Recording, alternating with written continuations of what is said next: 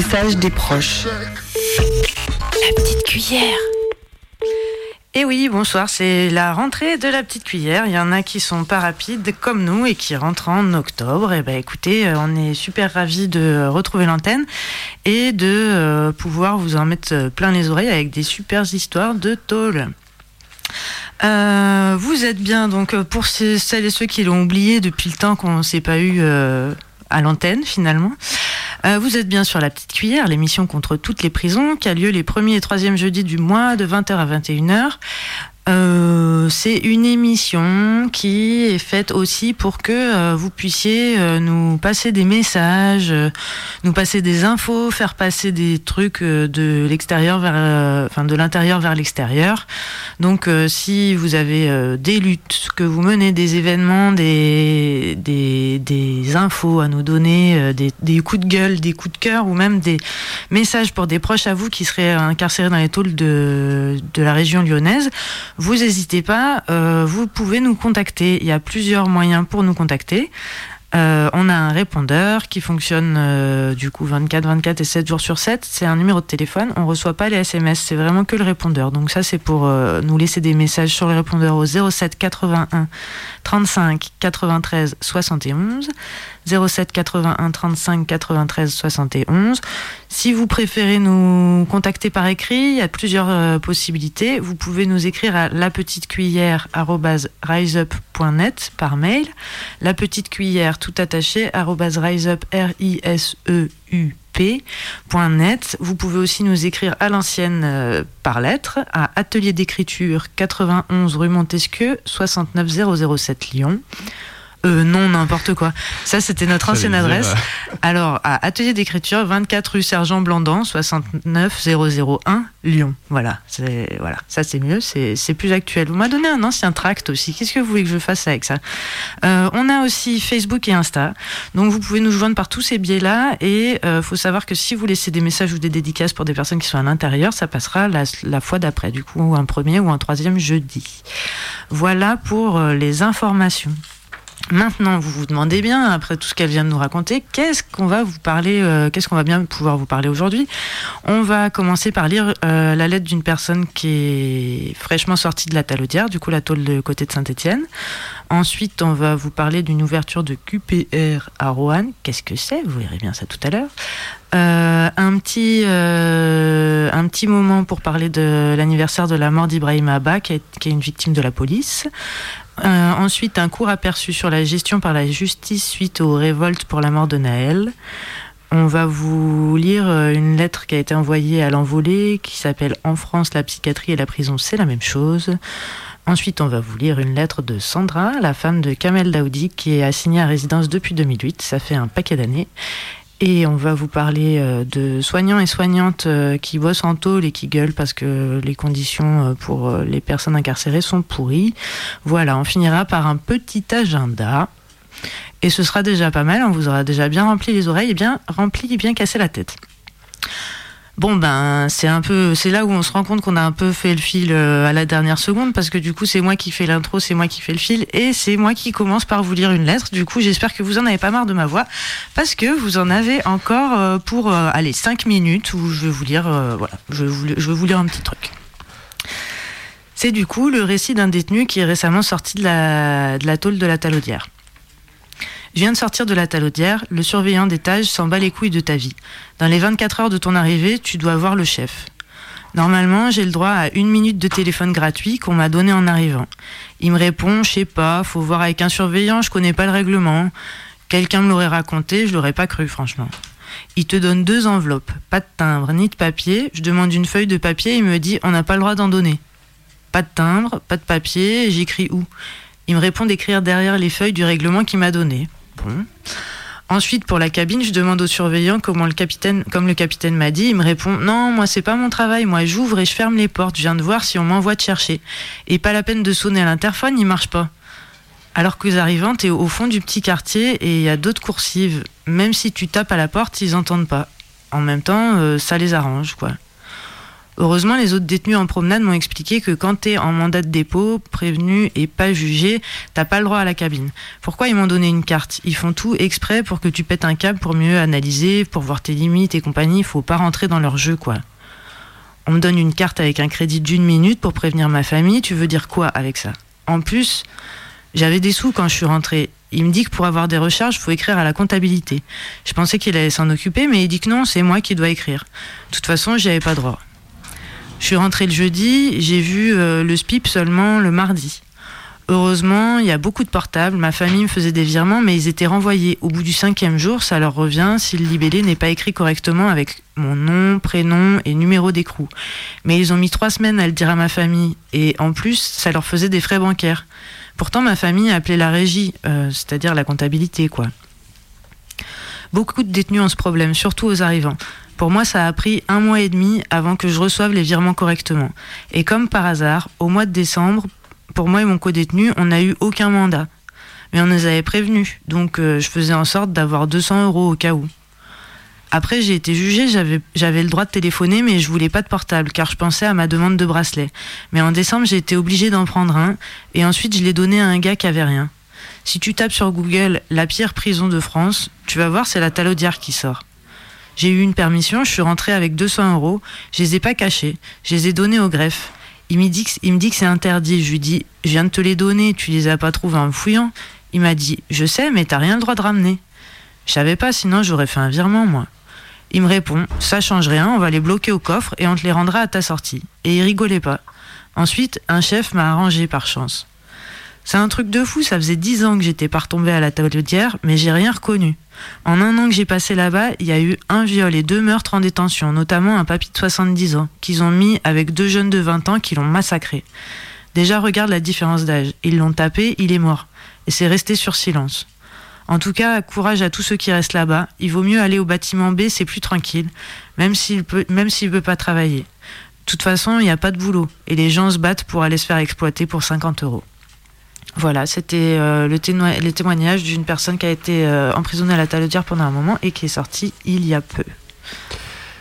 Et euh, maintenant, du coup, moi, je vais vous parler de l'ouverture d'un QPR, un quartier de prise en charge de la radicalisation, qui va ouvrir donc au centre de détention de Rouen, centre de détention pour les femmes de Rouen, à la fin de l'année. Et en fait, c'est le second, c'est le deuxième, donc qui existe pour les femmes en France. Euh, pour, euh, en gros, ces quartiers, ils servent à incarcérer les personnes qui reviennent de zones de conflit liées de près ou de loin à des groupes considérés comme terroristes. En l'occurrence, la grande majorité des personnes concernées par ces euh, quartiers de, prise en charge de la radicalisation, c'est des personnes qui reviennent du Proche-Orient et très souvent de Syrie, qui ont combattu ou juste été suffisamment autour de, de Daesh pour que l'État les considère comme affiliés à eux. Concrètement, le QPR, c'est une énième prison dans la prison, un régime sécuritaire où les détenus sont maintenus dans un régime de portes fermées, même lorsqu'elles sont incarcérées pour de très longues durées. En comparaison, on peut rappeler que euh, nombreux sont les établissements euh, qui accueillent des longues peines, comme les centrales, et qui laissent les portes ouvertes en journée pour les détenus, pour, pas, pour apaiser un peu les tensions. Euh, les conditions d'incarcération sont très similaires à l'isolement, et on est proche d'un régime de détention particulièrement surveillés, DPS. Question de déplacement, puisque chaque déplacement nécessite trois surveillantes.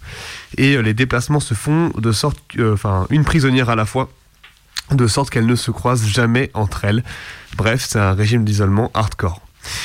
Euh, il est pas mal de souligner que l'ouverture de ce quartier de prise en charge de la radicalisation bah, va se faire euh, assez euh, cocassement en même temps que la fermeture de la nurserie. c'est la nurserie, c'est le bâtiment qui permettait aux détenus qui viennent d'accoucher de rester avec leur enfant dans les premiers mois. Voilà, voilà. Et sinon, pour terminer du coup, dans la région, il existe aussi un QPR pour les hommes à Bourg-en-Bresse. Eh euh, on va enchaîner avec un petit, un petit euh, truc vite fait pour parler de, du collectif Justice pour Ibo. Justice pour Ibo, c'est un collectif qui se bat pour l'affaire d'Ibrahim Abba. Demain, ça fera 4 ans qu'Ibrahim Abba il est mort suite d'un accident de moto provoqué par un fourgon de keuf à Villiers-le-Bel. Il roulait dans les règles, euh, ça veut dire, euh, bon, euh, de toute façon, même si tu roules pas dans les règles, je veux dire, il n'y a pas de raison que tu te fasses assassiner par la police en règle générale, mais bon, là, pour le coup, il précise aussi qu'il avait un casque, qu'il roulait à 50 km/h et compagnie et compagnie.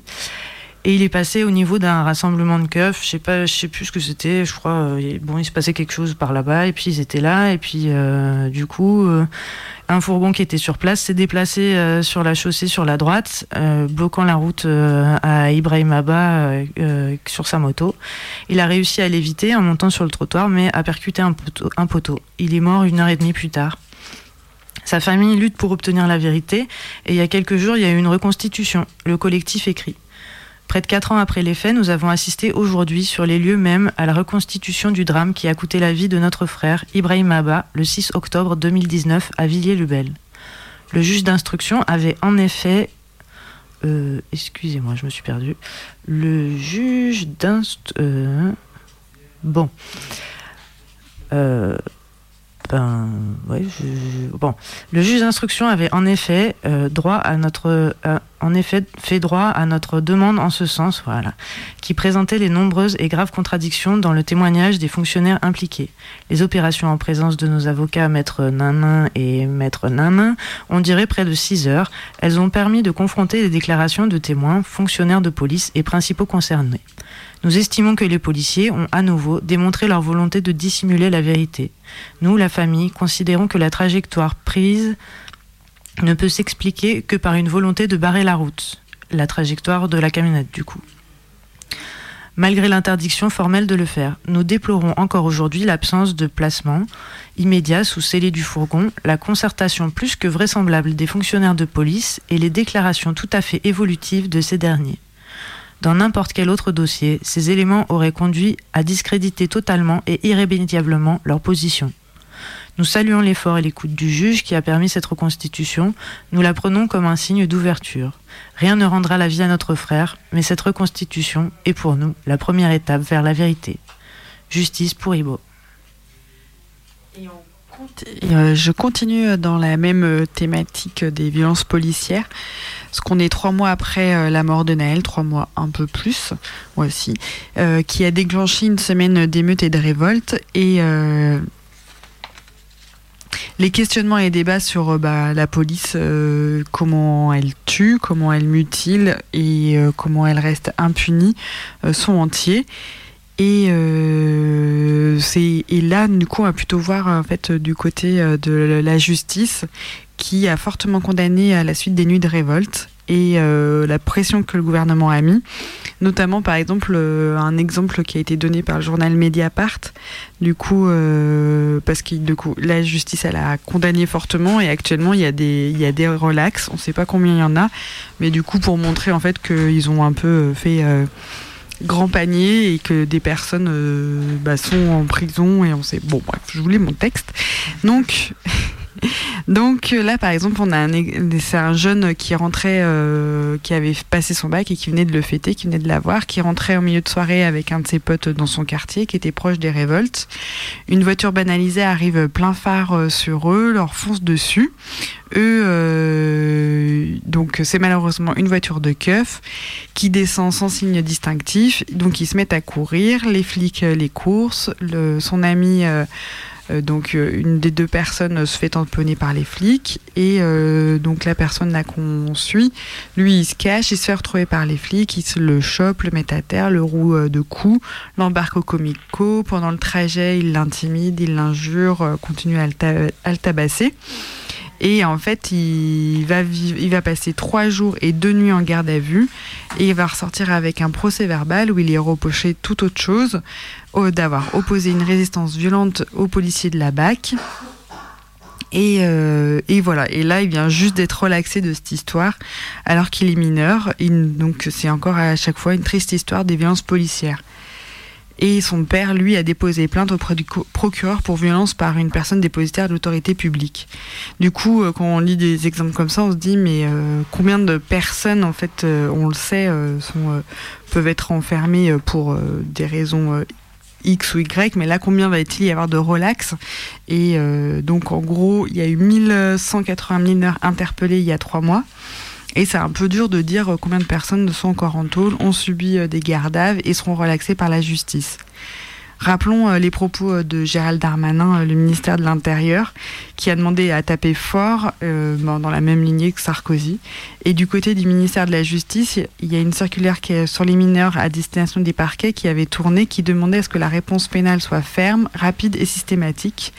Il demandait même au procureur de vérifier si la présomption de non-discernement dû au, euh, qui, euh, qui est mis en place pour les moins de 13 ans pouvait être renversé. Donc ça voulait dire de, de sanctionner euh, fortement les moins de 13 ans. Le 27 juin dernier, auditionné au Sénat, Gérald Darmanin disait que 60% des personnes interpellées n'ont pas de casier judiciaire.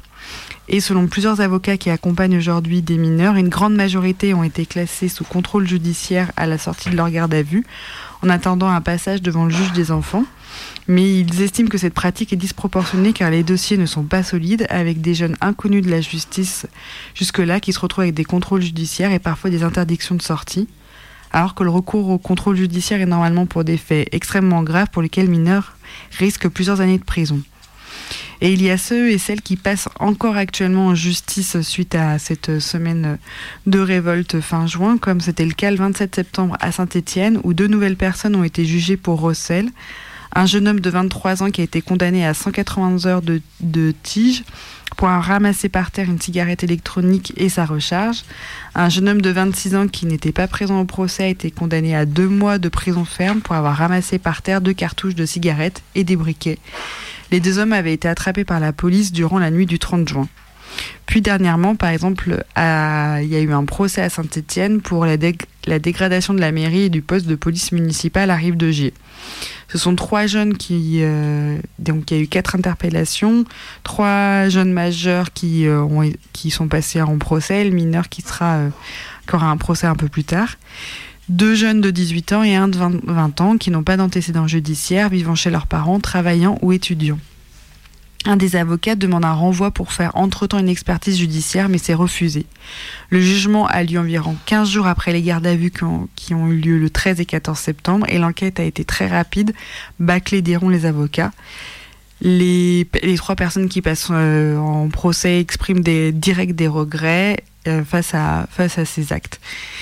Les dégâts euh, ont été expliqués, notamment par le témoignage des pompiers, ainsi qu'en fait la mairie, elle s'est portée euh, constituée partie civile, et plusieurs de ses représentants étaient au procès, et du coup il y a les chiffres, donc ça a été expliqué que la mairie, elle pourra pas être utilisable pendant un an avec un coût de réparation de plus de 3 millions. Concernant les arrestations, un des jeunes a été interpellé la nuit du 2 juillet pendant les émeutes. Il est accusé d'incendie de voiture et de poubelle. Il a été jugé pour ça avec 10 mois ferme euh, sous bracelet électronique. Pendant la garde à vue, la police trouve sur son téléphone des vidéos de l'incendie de la mairie. Il est interrogé sur ces faits et son audition amène à la mise en examen de trois autres personnes. Les personnes ne sont pas identifiables sur la vidéo et aucun élément matériel ne les met en cause. Les accusations sont faites uniquement sur la base des auditions. La juge revient sur les différentes dépositions, sur les propos contradictoires faits par les uns et les autres. Trois personnes reconnaissent les faits et parlent des actions des autres. Le dernier conteste toutes les accusations et charge les autres. L'avocat de la mairie et le procureur jouent la carte de l'humanisme, bien sûr, personne ne parle des liens entre la dégradation des locaux de la police municipale et le fait que les émeutes aient lieu après qu'un jeune soit encore une fois tué par la police raciste. Je vous épargne le discours du procureur pour aller directement à la défense utilisée par les avocats. Il mentionne à plusieurs reprises l'inconsistance des dossiers. Un avocat demande la relaxe et même s'il y a une condamnation, demande à ce qu'elle ne soit, qu'il n'y ait pas de prison ferme, surtout pas la Talaudière qui est surpeuplée et régulièrement épinglée par le Conseil d'État. Donc euh, l'avocate pour un des jeunes qui euh, souhaiterait euh, passer le le concours de policier dit qu'il n'est pas en lien avec les autres, ils ne se connaissent que de vue. Et, euh, pendant le procès, le juge procureur partie civile affirme que si les autres l'ont désigné spontanément lors de leur garde à vue, c'est la preuve qu'il en était. Et du coup, bah là, l'avocate, elle dément euh, cet argument en reprenant le procès verbal d'audition au cours de laquelle il est nommé. Et euh, là, en fait, c'est pas euh, les c'est pas les jeunes qui nomment ce quatrième cette quatrième personne, mais c'est la police qui soumet son nom durant l'interrogatoire. Donc l'avocate demande la relaxe. La salle était pleine de gens proches venus soutenir les différents accusés. Il y avait beaucoup de presse qui avait fait les gros titres au sujet de ce procès. Il a été question du mineur qui sera jugé séparément le 29 novembre. Le verdict sera rendu le 20 octobre. Pour rappel, en seulement trois jours après le début des émeutes, 800 personnes avaient pris du ferme. Alors que les familles des victimes des crimes et des violences policières voient des non-lieux, des refus d'enquête et de verdict, comme ce fut le cas le 1er septembre où la justice a pris la décision de rendre un non-lieu pour la mort d'Adama Traoré en janvier 2016 lors de son interpellation par les gendarmes. Pour rappel, il y avait eu pareil euh, des manifestations, des, émeutes directes après et euh, la famille un collectif est en lutte depuis. Pour conclure, je sais que c'est un peu long, mais je voudrais citer un extrait de l'article de Bastamac sur le nombre de morts par la police, qui avait été publié en juin suite à des propos honteusement faux de Gérald Darmanin, qui disait depuis la loi de 2007, 2017, donc c'est la loi qui, euh, en gros, autorise la police à user de leurs armes. J'ai eu l'occasion de dire dans de trop nombreux échanges ici qu'il y a eu moins de tirs et moins de cas mortels qu'avant 2017. Lance ce 27 juin, ce, cette horrible personne devant l'Assemblée nationale à la suite de, bah, du coup, de la mort de, de Naël. Gros menteur, gros menteur. Et euh, donc en fait, euh, Bastamag dit dans le meilleur des cas, le ministre de l'Intérieur se trompe, au pire, il ment. Et du coup, Bastamag a une euh, base de données, parce qu'en fait en France, il n'y a pas de base de données sur les violences policières, les mutilations et les morts. Et du coup, ils ont fait un gros, gros, gros travail et ils mettent du coup en lumière en fait l'augmentation énorme des, des morts par balle depuis ces dernières années. En 2021, il y avait 52 morts. Et là, en 2022, de 39. Donc voilà, c'était pour aussi recontextualiser euh, c'est comment ça s'est passé, euh, la mort euh, de... Dans quel contexte est arrivée la mort de Naël et pourquoi des personnes sont allées dans la rue pour dire leur colère, en gros. Eh ben, on est toujours sur la petite cuillère, émission contre toutes les prisons. Peut-être on va se mettre une petite musique? On va écouter Kazé, ennemi de l'ordre. Allez.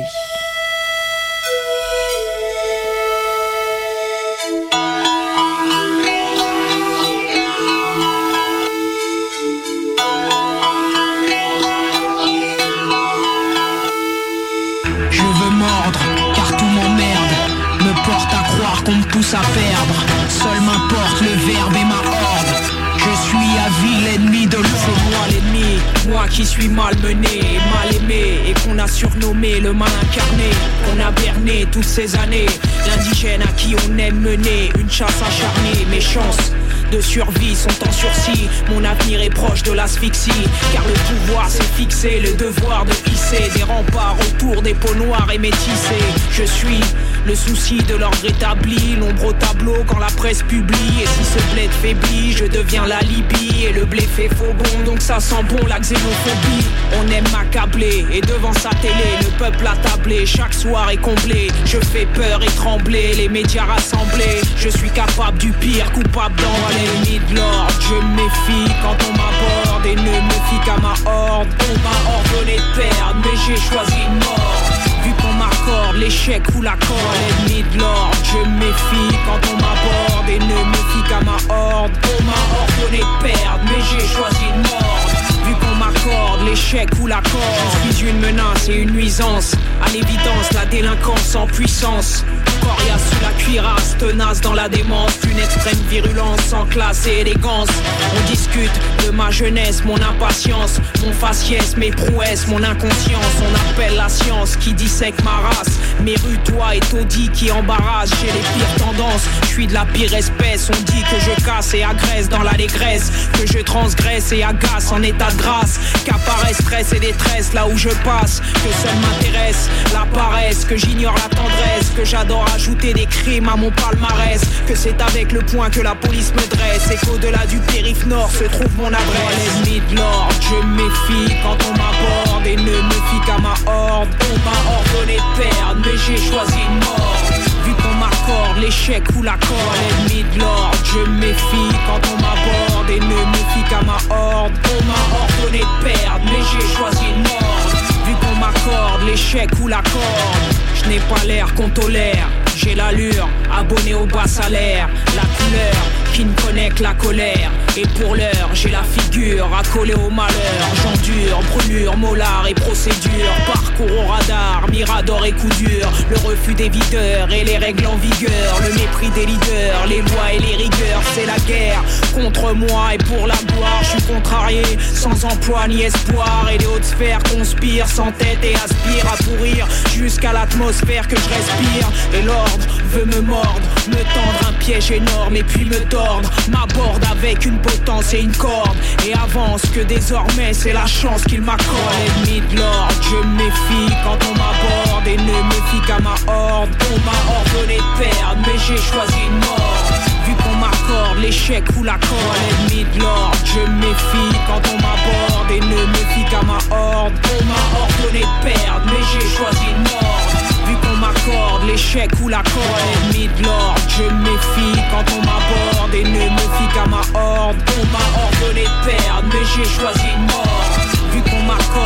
l'échec ou la corde, l'ennemi de l'ordre, je méfie quand on m'aborde et ne me fie qu'à ma horde. On m'a ordonné de perdre, mais j'ai choisi une mort.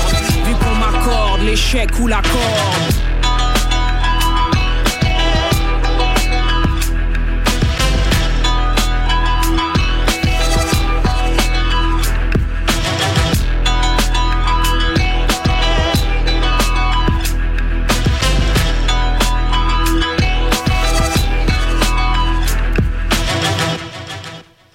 Salut, salut, vous êtes toujours sur la petite cuillère. Hop, je remets mon casque. Ah, c'est pas mon casque. Bah dis donc, je suis bien aujourd'hui. Bon, bah je vais faire sans casque. Allez hop. C'est la rentrée, hein, qu'est-ce que vous voulez On, voilà, on s'est un c'est peu ça. déshabitué ce que c'était de faire la radio. Oui, puis bon, euh, on n'a pas. Bon, je vais pas, je vais pas rentrer dans les détails. En tout cas, euh, vous êtes toujours sur la petite cuillère 102.2, Radio Canu, la plus rebelle des radios. Émission contre toutes les prisons, les premiers et troisièmes jeudis du mois, de 20h à 21h et partout ailleurs sur Internet.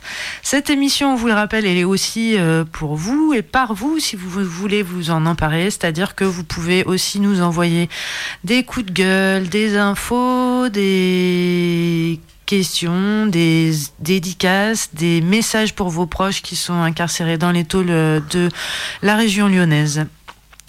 Euh, alors, euh, pour nous contacter, il y a plusieurs possibilités. On a un répondeur qui ne fait que répondeur. On reçoit ni appel ni SMS au 07 81 35 93 71. 07 81 35 93 71. On a aussi une adresse mail. Ça s'appelle la petite cuillère, tout attaché.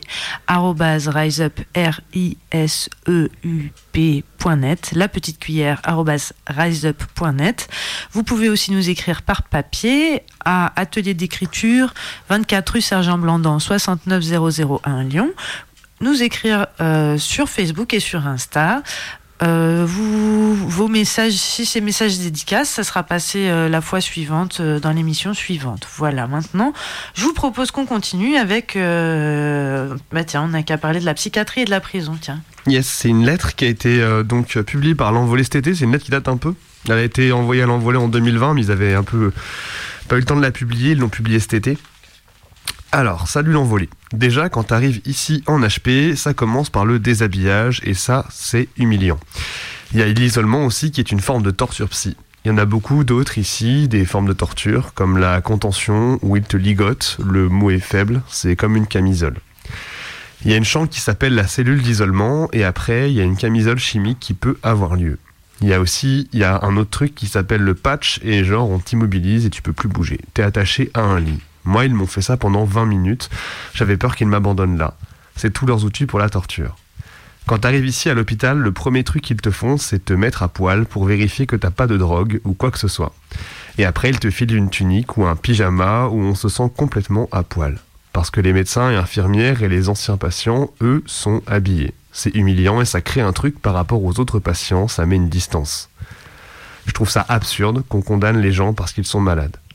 À chaque fois que je suis hospitalisé ou interné, ma grand-mère m'envoie des cartes postales. Et ça, ça fait très plaisir. Dès qu'on est enfermé, la première chose qu'on fait, c'est rédiger un papier pour le juge ou écrire un papier à sa femme ou sa famille. J'ai vu des gens qui arrivaient là-dedans. La première chose qu'ils faisaient, c'était de rédiger un testament. Souvent, le fait que les gens sont internés, on pense directement à la folie. Mais souvent, c'est lié à des événements extérieurs, situation économique, familiale ou de société. Ici, pour vous décrire comment ça se passe, t'as une petite chambre avec une petite table, une chaise et un lit. C'est pas un hôtel F1, c'est sûr. Il y a des toilettes, mais il n'y a pas de douche. Ici, c'est mal isolé. Ma chambre donne sur un couloir. À gauche, il y a un côté où, à une époque, ils avaient mis tous les gens qui avaient attrapé le Covid. À côté de ma chambre, il y a la cellule d'isolement. Là, il y a un mec qui a été, comment dire, peut-être pas neutralisé, mais violenté par les infirmiers parce qu'il était réticent à leur obéir. Là, il est enfermé à l'isolement, on ne sait pas pour combien de temps. Lui, il crie derrière la porte qu'on le torture et il demande à voir les surveillants. J'essaye d'aller lui parler à travers la porte pour le rassurer. Je comprends qu'il ne soit pas bien. Moi, quand je suis arrivé ici, je me suis réveillé et je savais pas ce que je foutais là. La journée ici. Normalement, on te réveille à 7 heures pour aller à la douche. Mais moi, j'ai obtenu de me lever à 8 heures. Et j'arrive pas à utiliser leur douche. L'hygiène, c'est très important, c'est sûr, mais ici, il n'y a pas d'intimité. Il y a une douche pour 20 personnes, je vais pas faire la queue en slip avec un savon. Le petit-déj, c'est un beurre président, confiture de pain. C'est le premier truc qui se passe dans la journée, c'est un moment important. Jusqu'à midi, on fait ce qu'on peut. Y, y en a qui lisent comme moi, d'autres qui sortent dans le parc parce qu'ils sont autorisés. Moi, j'ai eu des permissions en ville, je pourrais rentrer chez moi si je le voulais, mais j'ai plus mes clés, mon portefeuille ou quoi. Ils m'ont tout pris. Donc bon, je reste là. La différence entre la psychiatrie et la prison, c'est qu'en prison, tu as une peine, ça dure un certain temps. Ici, en psychiatrie, on n'a aucune idée de la date de sortie et ça, c'est angoissant. C'est ce que j'essaye d'expliquer à ma responsable. Je comprends pas ce qu'ils veulent de moi. Je sais pas si je dois fermer ma gueule ou faire genre que je vais mieux. Apparemment, il faudrait que je patiente. Le temps de comprendre ça, c'est déjà quelque chose. Moi, ça me fait peur de rester ici jusqu'à la fin de ma vie. Ici, je vois des vieux qui sont là depuis longtemps, je vois des gens qui sont là depuis 15 ans. En fonction de ton attitude, quand t'arrives, t'as à bord, t'as un entretien avec un médecin pendant 10 minutes, qui évalue si on te met à l'isolement ou pas. Mais si t'arrives le week-end ou un jour férié, il n'y a pas de médecin disponible pour te recevoir, alors tu vas à l'isolement direct. Au début, quand t'es à l'isolement, t'as le droit à 4 cigarettes par jour. En bâtiment fermé, t'as 10 cigarettes et en bâtiment ouvert, comme là où je suis, j'ai le droit de fumer comme je veux. Enfin, en fonction de mes moyens, donc je suis obligé de me limiter. Ici, c'est la guerre des clopes, tout le monde en a besoin, le troc marche pas mal à base de clopes. Quand t'es à l'isolement, la cigarette, c'est un des trucs qui fait tenir. T'attends ta cigarette, t'essaies d'en profiter un maximum. La cuisine, c'est un problème énorme ici, dans tous les sens du terme. Il y a beaucoup de gens qui ont des intoxications alimentaires parce que la chaîne du froid n'est pas respectée. Beaucoup de produits sont congelés ici et ils font pas attention. Il y a tout un secteur qui s'appelle ISA 13. L'autre, c'est l'ASM 13, Association Mentale 13. En gros, c'est l'hôpital psychiatrique du 13e arrondissement, même s'il est en Essonne. Il y a d'autres bâtiments dont je ne connais pas le nom, là où on n'a pas accès parce que c'est grillagé. Ça paraît plutôt inquiétant, on sent qu'il se passe des choses derrière la grille. Des fois, il y a des camions qui partent. Il y a aussi la police qui passe souvent dans les bâtiments fermés. Il y a deux trois jours, une personne qui portait pas de masque a été contrôlée dehors. Ils l'ont ramenée au bâtiment fermé parce qu'elle était sortie de psychiatrie quelques jours avant. Là, ils viennent de la ramener en bâtiment ouvert. La première fois que ça m'est arrivé, ce truc d'enfermement, je suis resté un mois et demi en bâtiment fermé. Ici, on mange à 19h et après, on me donne mes, médicaments. Pardon. Après, je m'endors direct, je fume une clope et je m'endors. À 21h30, 45, on me redonne un somnifère qui est assez efficace et qui me permet de m'endormir. Et je me réveille le lendemain matin avec les gens à l'isolement qui tapent à la porte. Mais si je dors, on me réveille à 21h30 pour me donner un somnifère. Ça m'a toujours fait halluciner, mais je cherche plus à comprendre. Et c'est rien, il y a bien pire. J'ai vécu bien pire et je vois des cas où c'est très compliqué. Il y a des patients qui n'ont pas de visite, pas de courrier, pas de procédure pour faire appel devant la justice, qui ont toujours des médicaments ou qui sont dans des situations d'handicap qui les placent en situation de dépendance totale face à l'administration, à qui on parle comme à des demeurés. Je trouve ça inhumain comme ils traitent ces gens. Au niveau de la justice, ici, ça passe par le juge des libertés. C'est le juge des libertés de détention. Simplement, on arrive dans une salle d'attente. Ça m'est arrivé d'être convoqué au TGI pour les JLD des personnes que je connaissais. Le juge te dit selon tel article, t'es vraiment malade, mais il y connaît rien en médecine, le juge. Le dernier JLD auquel j'ai assisté, c'était dans une petite pièce. Il y avait un juge, la greffière, le ministère public, mon avocat et moi.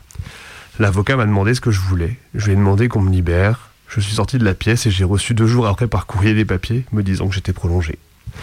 Le premier GLT, j'ai pas pu y, pas pu y assister parce qu'ils m'ont placé à l'isolement à mon entrée à l'HP. On les voit quand ils sortent de la salle, ils sont tous copains. Le magistrat, l'avocate, la greffière, ils passent leur vie ensemble. L'avocate, le magistrat, c'est plus à lui qu'elle a envie de plaire qu'à moi. En France, la psychiatrie et la prison, c'est la même chose. On continue de donner des nouvelles. Et j'en profite pour faire euh, un grand coucou à Cathy qui est au Vinatier, si jamais euh, tu nous écoutes. euh, et puis d'ailleurs à toutes les personnes qui sont en, psychiatrie à Lyon et ailleurs, peut-être qui nous entendent aussi. Des gros big up, bon courage et on pense aussi à vous, franchement.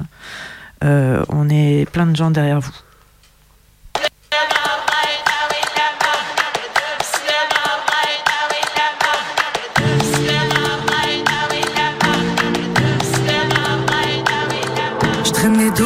La plage, j'en fais des couleurs dans ma vie. Je me suis levé plus que tôt, qu'est-ce que je fais là À ton avis, j'ai rien à perdre. Tout a donné, j'arrive, personne ne m'attend. Ma bonne étoile ne cesse de briller. J'ai prié, prié pour avoir la patience.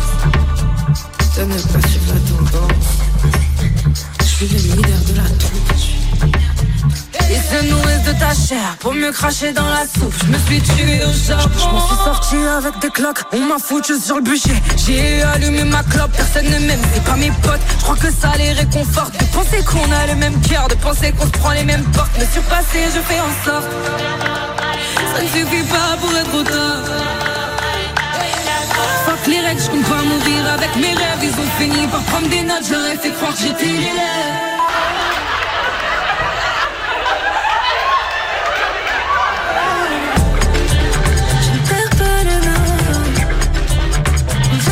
Turn on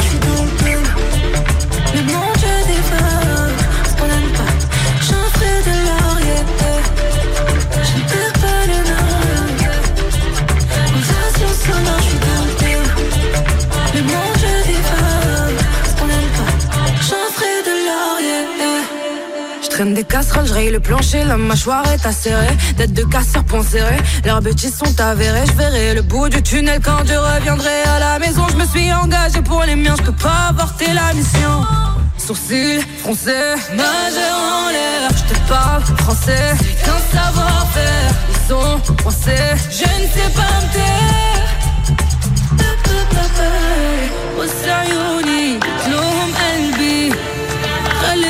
بفرح وبدموعي دنيا في إيدي. مش حخلي أي نكلة ليهم ولا نكلة ليهم يا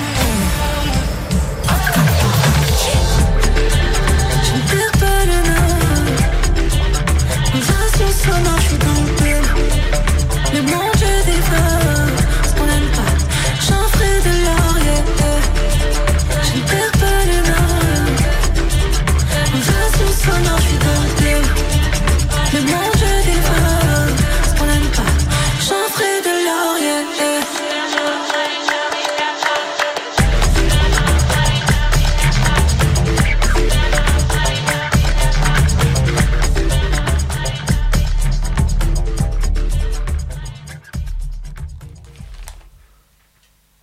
Et ben voilà, euh, on est de retour. C'est toujours la petite cuillère.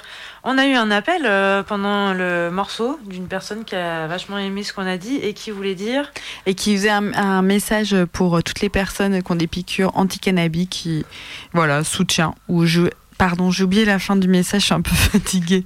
Mais en tout cas, il m'a dit, ils se reconnaîtront. Et ben, merci de nous avoir appelés euh, dans l'émission et, et euh, à bientôt, peut-être, toi, auditeur qui nous a appelés. Euh, ben maintenant, on va parler de euh, Sandra. En fait, on va lire une lettre de Sandra plus précisément. Euh, ben, vas-y, toi. Sandra en grève de la faim contre l'assignation à résidence de sa famille. Kamel Daoudi est assigné à résidence depuis 2008, forcé de déménager du jour au lendemain au gré des décisions ministérielles, séparé de ses proches, contraint de pointer chaque jour à la gendarmerie, il se débat dans un labyrinthe administratif. Le 14 septembre 2023, la Cour européenne des droits de l'homme a refusé de se prononcer sur le fond du dossier en rejetant sa requête pour des motifs de procédure. Face à cet énième refus qui mêle vengeance d'État et folie administrative, Sandra, la compagne de Kamel, vient d'entamer une grève de la faim. Dans le texte qui suit, elle exprime les raisons de son action, sa détermination et son refus d'être considérée comme une pauvre femme assignée à rester dans l'ombre de son conjoint, spectatrice de la souffrance de ses enfants.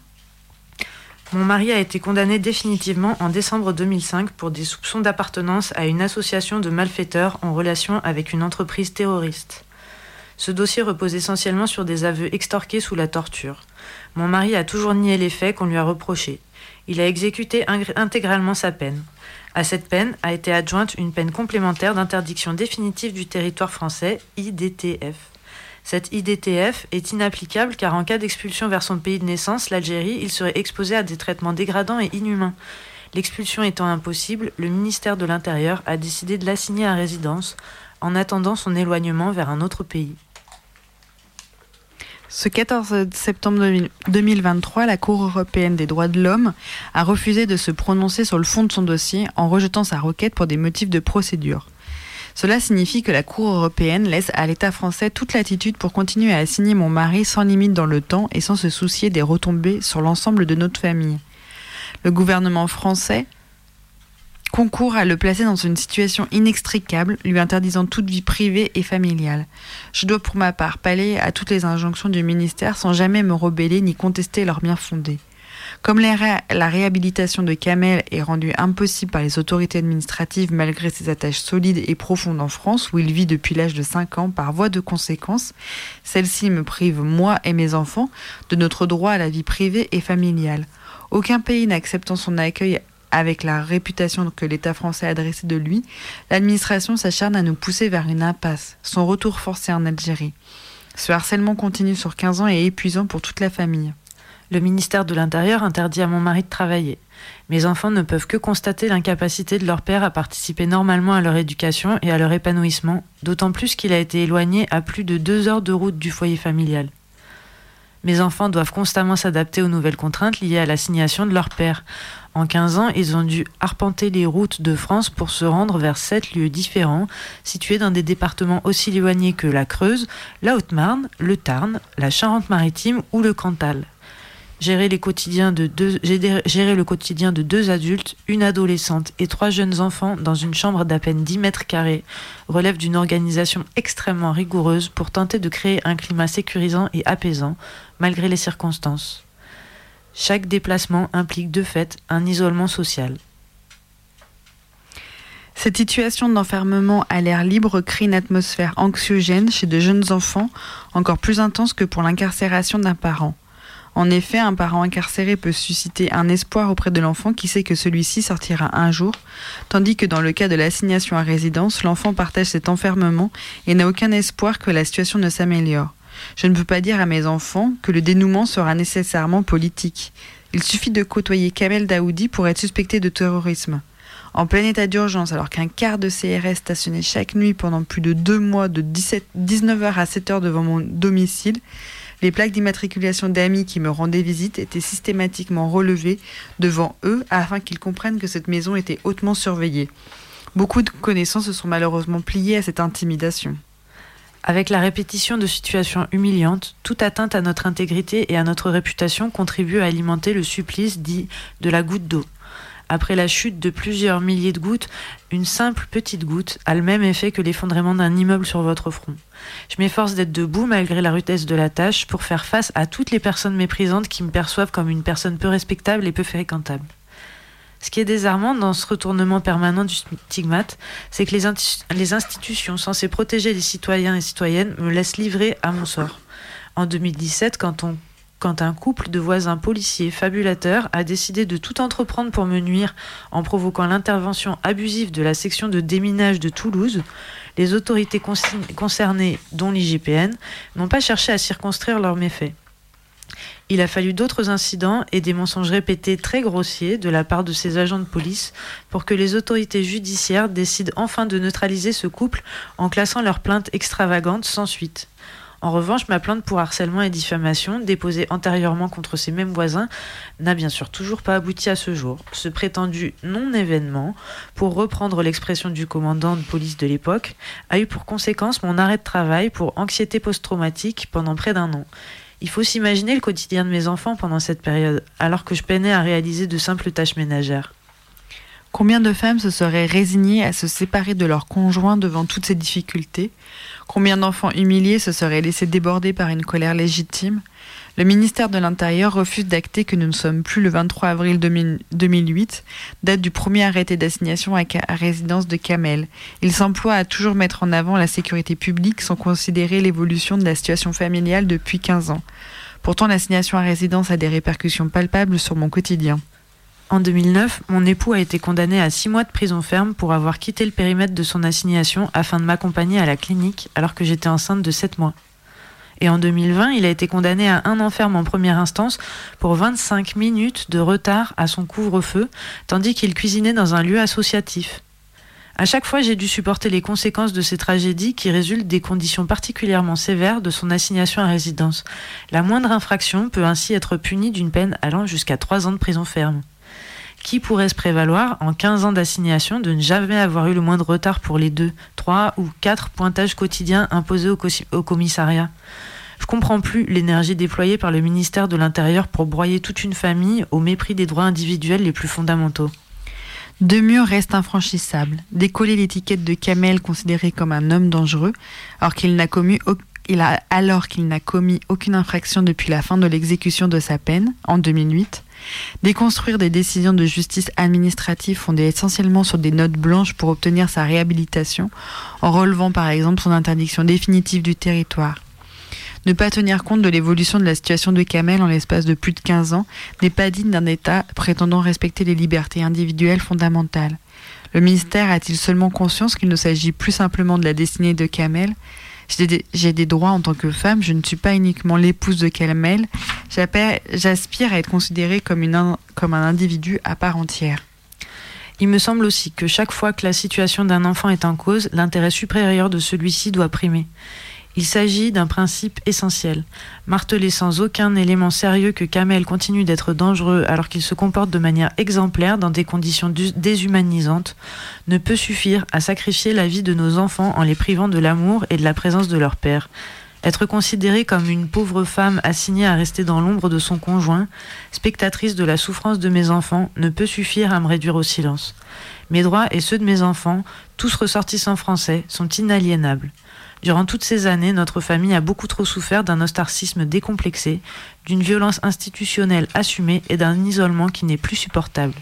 Ce qui est inhumain, ce n'est pas seulement de laisser Kamel dans cette situation sans fin, mais de me mépriser en tant que femme et de laisser grandir mes enfants en leur faisant croire que leur quotidien relève de la normalité. Sandra, Aurillac, le 18 septembre 2023. Voilà, du coup, Sandra, elle avait commencé une grève de la faim euh, en septembre, là. Euh, j'ai pas trouvé si elle était encore en grève de la faim, qu'est-ce qui se passait pour elle, etc. Je sais qu'il y a eu euh, une interview de l'envolée de elle, soit dans la dernière émission, soit dans celle d'avant. Vous pouvez aller vous renseigner et, euh, et voilà.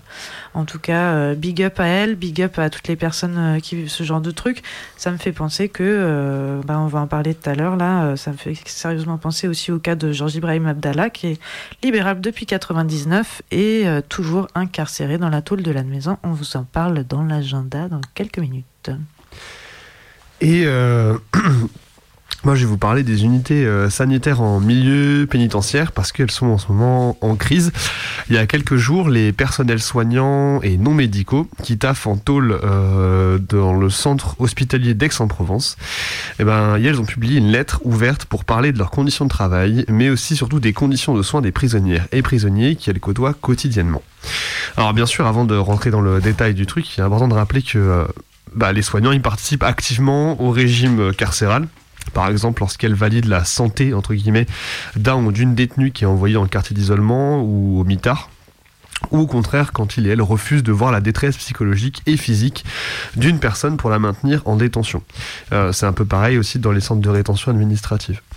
Euh, mais bon, les personnes qui bossent dans les services médicaux des tôles, c'est quand même que, entre guillemets, des auxiliaires euh, de l'incarcération. Euh, et elles se rapprochent peut-être le plus d'une certaine attention euh, portée aux personnes incarcérées. Et euh, de fait, du coup, les personnes qui bossent dans ces secteurs médicaux, euh, elles dépendent pas directement de l'administration pénitentiaire, en tout cas depuis la création euh, de ces unités euh, médicales en 94. Donc pour revenir à, la lettre ouverte qui a été, qui a été publiée, euh, les personnels rappellent que l'objectif initial de ces unités était de proposer aux personnes détenues des soins équivalents à ceux de la population générale. Je cite leur lettre. Euh, nous ne sommes bien sûr pas naïfs sur le réalisme de cet objectif et nous savons bien que les soins proposés en détention, même en temps normal, entre guillemets, c'est-à-dire sans surpopulation carcérale et sans sous-effectif, bon, sous-effectif, on peut en discuter euh, par rapport au, au, maton, mais bon, euh, ne peuvent pas être équivalents à des soins proposés en liberté. Ce, pour la première simple et bonne raison que l'enfermement et la privation de liberté limitent inexorablement les possibilités thérapeutiques, mais aussi les choix et la disponibilité des spécialistes, et donc limitent l'offre de soins en général. Comment lutter, par exemple, contre la sédentarité quand on est enfermé plus de 20 heures par jour dans 9 mètres carrés De fait, et bon, j'ai fini la citation, de fait, les, les détenus sont de moins en moins bien soignés, avec une offre de plus en plus insuffisante, avec de très nombreux retards de prise en charge, qui accentuent logiquement, de fait, les risques sur leur santé. Ils et elles poursuivent dans leur lettre. Nous sommes démunis, comme s'il fallait soigner quelqu'un qui boit la tasse, mais en le laissant dans l'eau. Comment traiter une sciatique chez une personne dormant sur un matelas au sol dans une cellule de 9 mètres carrés à 3 et ne sortant que quelques heures seulement dans la journée? Et ce, sans pouvoir lui proposer plus d'une séance de kiné toutes les deux semaines. Comment lui expliquer qu'on ne peut que lui donner des fortes doses de médicaments en attendant des mois une IRM avant d'envisager peut-être une autre prise en charge si on arrive à en avoir un jour un rendez-vous avec un neurochirurgien. Comment entamer chez un patient dépendant à l'alcool, un médicament ou au cannabis, euh, une prise en charge adaptée quand le patient ne peut venir régulièrement à ses rendez-vous faute de surveillants pour l'amener en temps et en heure à l'unité sanitaire ou faute de médecins addictologues l'offre en soins en addictologie étant beaucoup trop faible par rapport aux besoins et à la demande. Comment adapter le traitement cardiaque ou diabétique d'un patient sans les examens complémentaires demandés? Comment choisir entre une intervention chirurgicale urgente de la main et un scanner pour un diagnostic de cancer, scanner déjà annulé et repoussé à plusieurs reprises euh, et poursuit, si le préjudice est évidemment le plus grave du côté patient, il faut aussi évoquer les conséquences de ces conditions de travail sur les soignants et évidemment sur les agents pénitentiaires. Nous, soignants, agents hospitaliers, ne devrions nous devrions avoir qu'à nous préoccuper du soin et de la prévention et nous ne devrions pas avoir à passer la moitié de notre temps à choisir qui parmi nos patients pourra avoir son examen plus rapidement que l'autre et qui verra son examen repoussé durant de longues semaines. Nous ne devrions pas avoir à nous prononcer sur ce qui, entre guillemets, et c'est eux qui mettent le guillemets, mérite plus qu'un autre d'être seul dans sa cellule ou qui peut supporter plus qu'un autre de dormir au sol sur un matelas. Nous ne devrions pas perdre notre temps à annuler puis reprendre à longueur de journée les rendez-vous de nos patients qui ne peuvent pas être honorés. Nous ne devrions pas non plus avoir à répondre impuissants à toute la colère, l'agacement et l'anxiété plus que légitime de nos patients qui ne comprennent pas pourquoi leurs rendez-vous sont sans cesse repoussés ou annulés et pourquoi on ne leur propose pas une offre de soins équivalente à l'extérieur comme cela devrait être le cas. Alors la plupart des unités sanitaires n'assurent pas de permanence, donc en soirée, il n'y a pas de permanence, ni la nuit, ni le week-end. Les effectifs de soignants-soignantes n'ont pas suivi l'évolution du nombre de détenus et surtout de nombreux postes restent vacants. Euh, même si ces postes sont budgétés, euh, les plein de postes sont pas pourvus en fait. 22% des postes de spécialistes selon le dernier bilan qui a été publié et 15,5% des postes de psychiatres au point qu'un rapporteur à l'Assemblée nationale sur le budget en 2020 euh, parle de pénurie générale de psychiatres. Euh, 21 unités sanitaires fonctionnent avec moins de la la moitié des effectifs de dentistes prévus d'après un rapport de l'inspection générale des affaires sociales en 2016. On compte en moyenne moins de 3,5 équivalents temps plein de psychiatres et 5 équivalents temps plein de psychologues pour 1000 détenus. C'est vraiment très très très très peu. Mais aussi moins de 2 équivalents temps plein de dentistes et moins d'un équivalent temps plein de spécialistes pour le même nombre de détenus. Euh, avec à la clé donc des délais d'attente exorbitants jusqu'à 8 mois pour entamer un suivi avec un psychologue et des défaillances de prise en charge aux souvent même tout le temps dramatiques. La situation décrite par les personnels, en fait, elle est, par ces personnels d'Aix-en-Provence, elle est généralisable à l'ensemble des tôles du territoire métropolitain et d'outre-mer. Parce que plus proche de nous, euh, l'OIP relayait courant en juillet là, euh, les nombreuses sonnettes d'alarme qui étaient tirées par les personnels soignants euh, et les détenus de Corba près de Lyon, euh, concernant leur accès aux soins. Là-bas, il y a un seul médecin euh, généraliste qui officie pour 1000 prisonniers et prisonnières et qui a même le temps, attention, de consacrer une demi-journée par semaine à l'établissement pénitentiaire pour mineurs de Mézieux. Euh, voilà. Et aussi 11 psychiatres intervenant à Corba, Mézieux, Saint-Quentin-Falavier décrivaient évidemment la même situation dans la foulée, en alertant sur la mise en péril de la santé des personnes détenues. Et pour terminer un peu ce, gros point sur la santé en détention, on pourrait mettre un petit peu en regard aussi euh, l'occupation médiatique depuis quelques semaines des punaises de lit sur l'ensemble du territoire. Un problème qui est bien réel, mais qui n'a pas tout à fait bénéficié du même traitement médiatique que les photos de détenus de la tôle de Perpignan et de Bordeaux, euh, qui relayaient en juin et cet été des photos de ces mêmes punaises de lit qui infestent chaque micro-espace de leurs cellules sans que eux ne puissent y changer quoi que ce soit. Et euh, on peut redire quand même que là, euh, c'est bien que ces gens se mettent à se bouger pour dire il faut plus de soins en stall et tout ça machin, mais que c'est aussi des choses qui sont euh, répétées, dites. Enfin, c'est pas la première fois qu'on vous en parle. On a déjà lu plein de lettres de personnes qui sont directement concernées, c'est-à-dire qui sont incarcérées et qui mm. nous alertent régulièrement, qui alertent comme peuvent les gens autour, les médias et compagnie, et que tout le monde s'encarre plutôt parce que finalement, bon bah c'est comme d'habitude quoi. Donc euh, c'est bien aussi qu'il y ait d'autres gens qui s'y mettent et que euh, voilà que un peu on l'entende toujours le même problème. C'est bon, voilà, vous aurez compris. Voilà. Bon, on a une pensée aussi pour euh, Adeline et qui a justement perdu son compagnon Romain mm. par manque de soins et on a souvent relayé des, des, prisonniers et puis aussi les proches qui ont pu perdre des personnes en prison par manque de soins et notamment ce qu'il disait, les matons, ils, ils réagissent pas, quoi. Et eh ben l'émission arrive à sa fin. Ah, on va vous faire un petit agenda, alors peut-être bien? Oui, oui, oui. Euh, ben déjà, euh, dans 15 jours, euh, de 20h à 21h, vous pourrez écouter l'émission La Petite Cuillère. sinon, à part ça, plus tôt, il y a le 15 octobre. Ah ben, ouais, si c'est plutôt. Le 15 octobre à Saint-Etienne, si vous avez envie de bouger un peu dans la région, il y aura une cantine pour cantiner. Euh, ce mois-ci, c'est pour soutenir euh, A, qui a été condamné suite aux émeutes, euh, aux révoltes suite à la mort à Naël, à Saint-Étienne. Euh, je vous lis leur petit texte. Comme de nombreuses personnes, il a été accusé de recel lors d'un procès pour l'exemple. Violenté durant son arrestation, il a écopé de 18 mois de prison et d'une interdiction définitive du territoire français, alors qu'il a un enfant en France. Il a fait appel de ce jugement, mais le verdict n'est pas encore connu. Les bénéfices de la cantine permettront d'aider ses proches à le soutenir financièrement durant sa détention. Il y aura un repas végé ou vegan à prix libre, menu italien, minestrone, pizza au choix et salade, gâteau au chocolat. Ça se passera dimanche 15 octobre à midi, à la Tablée, 15 rue Robert, à Saint-Étienne. En prison, tout coûte cher, la gamelle est souvent mauvaise et doit être remplacée ou complétée par les cantines, produits surtaxés par rapport au prix extérieur. La télévision, le frigo sont payants. Les appels téléphoniques sont hors de prix. Il faut aussi souvent payer les avocats, les amendes, les parties civiles. Point, point, point. Tout ceci pèse très souvent sur les proches car le travail en prison n'est pas accessible à tout le monde et les détenus sont payés des miettes pour le plus grand plaisir des entreprises qui les exploitent. Il faut en plus ajouter le prix des déplacements au parloir et parfois de l'hébergement pour les personnes qui viennent de loin. Pour toutes ces raisons, nous proposons une fois par mois une cantine en soutien pour alléger la charge financière qui pèse sur des proches de détenus. Voilà pour euh, le 15 octobre. Et il y a la permanence du collectif IDIR Espoir et Solidarité, euh, qui euh, reprend euh, à l'illégalité, on vous en parlait l'année dernière, c'est du soutien et conseil aux proches de détenus et sortantes de prison.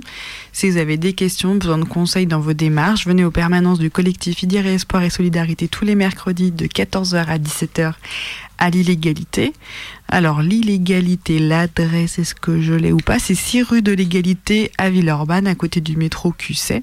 Et pour rappel, donc il y avait une manif justement euh, organisée par le collectif IDIR Espoir et Solidarité le 9 septembre, parce que du coup, euh, euh, Idir est mort, Idir Médérès est mort au quartier disciplinaire de la maison d'arrêt de Lyon-Corbal 9 septembre 2020. Depuis, ses proches se mobilisent pour obtenir vérité et justice. Donc, courage à vous dans votre combat.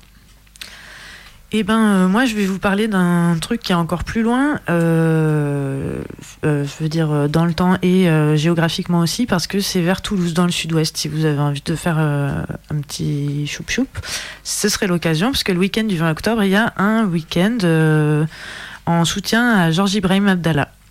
Dans les quatre coins de la ville de Toulouse, comme tous les ans, la mobilisation continue pour sa libération.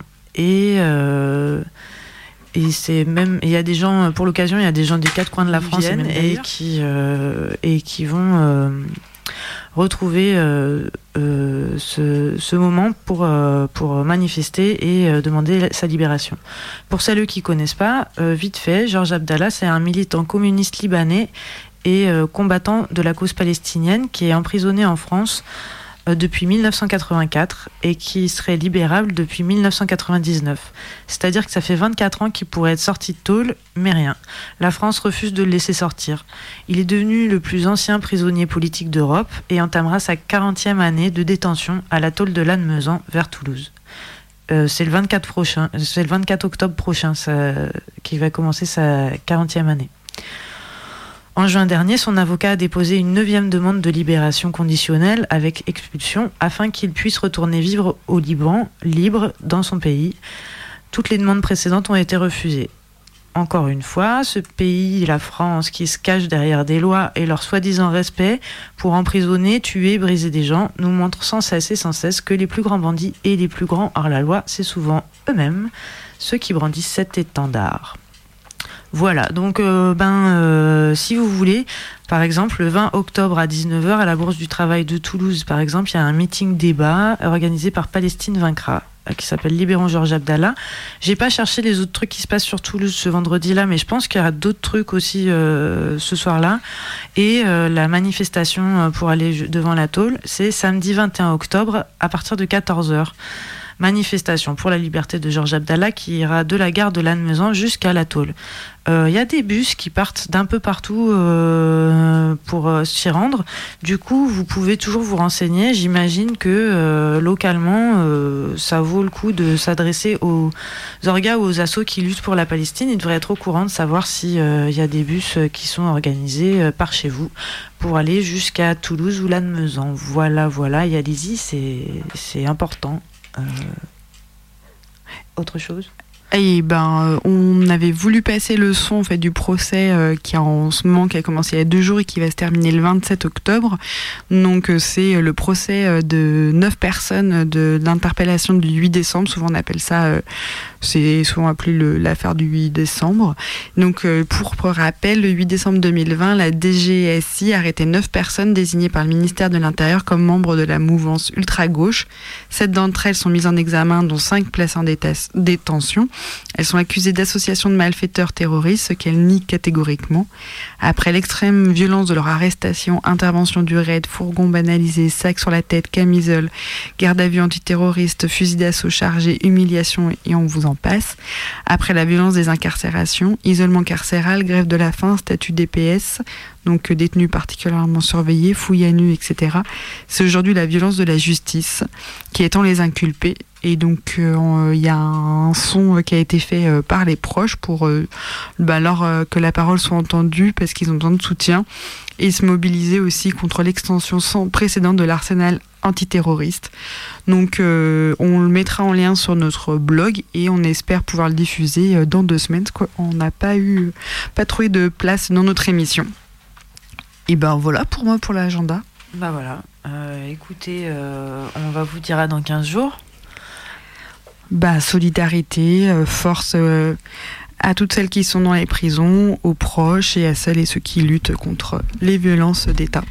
Ouais, aussi, vous pourrez retrouver notre émission et toutes nos petites infos euh, sur comment nous contacter et compagnie euh, sur notre blog, par exemple. Et le Facebook, les Ah, réseaux et sociaux, ouais. Facebook et nani, nanana.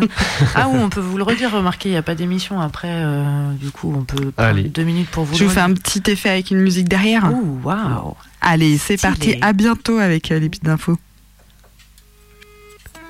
Du coup, la petite cuillère, c'est les premiers et troisièmes jeudis de chaque mois, de 20h à 21h à Lyon, sur Radio Canu, le 102.2, euh, et partout ailleurs sur radiocanu.org. Euh, pour diffuser les infos, les messages, les dédicaces, nous contacter. Le répondeur, c'est le 07 81 35 93 71. 07 81 35 93 71. Attention, c'est qu'un répondeur. Par mail à la petite cuillère, tout attaché, arrobase ou alors par écrit au 24 rue Sergent Blandan, atelier d'écriture, pardon, euh, 69 001 Lyon. Allez, euh, à dans 15 jours. Et force et courage d'ici là.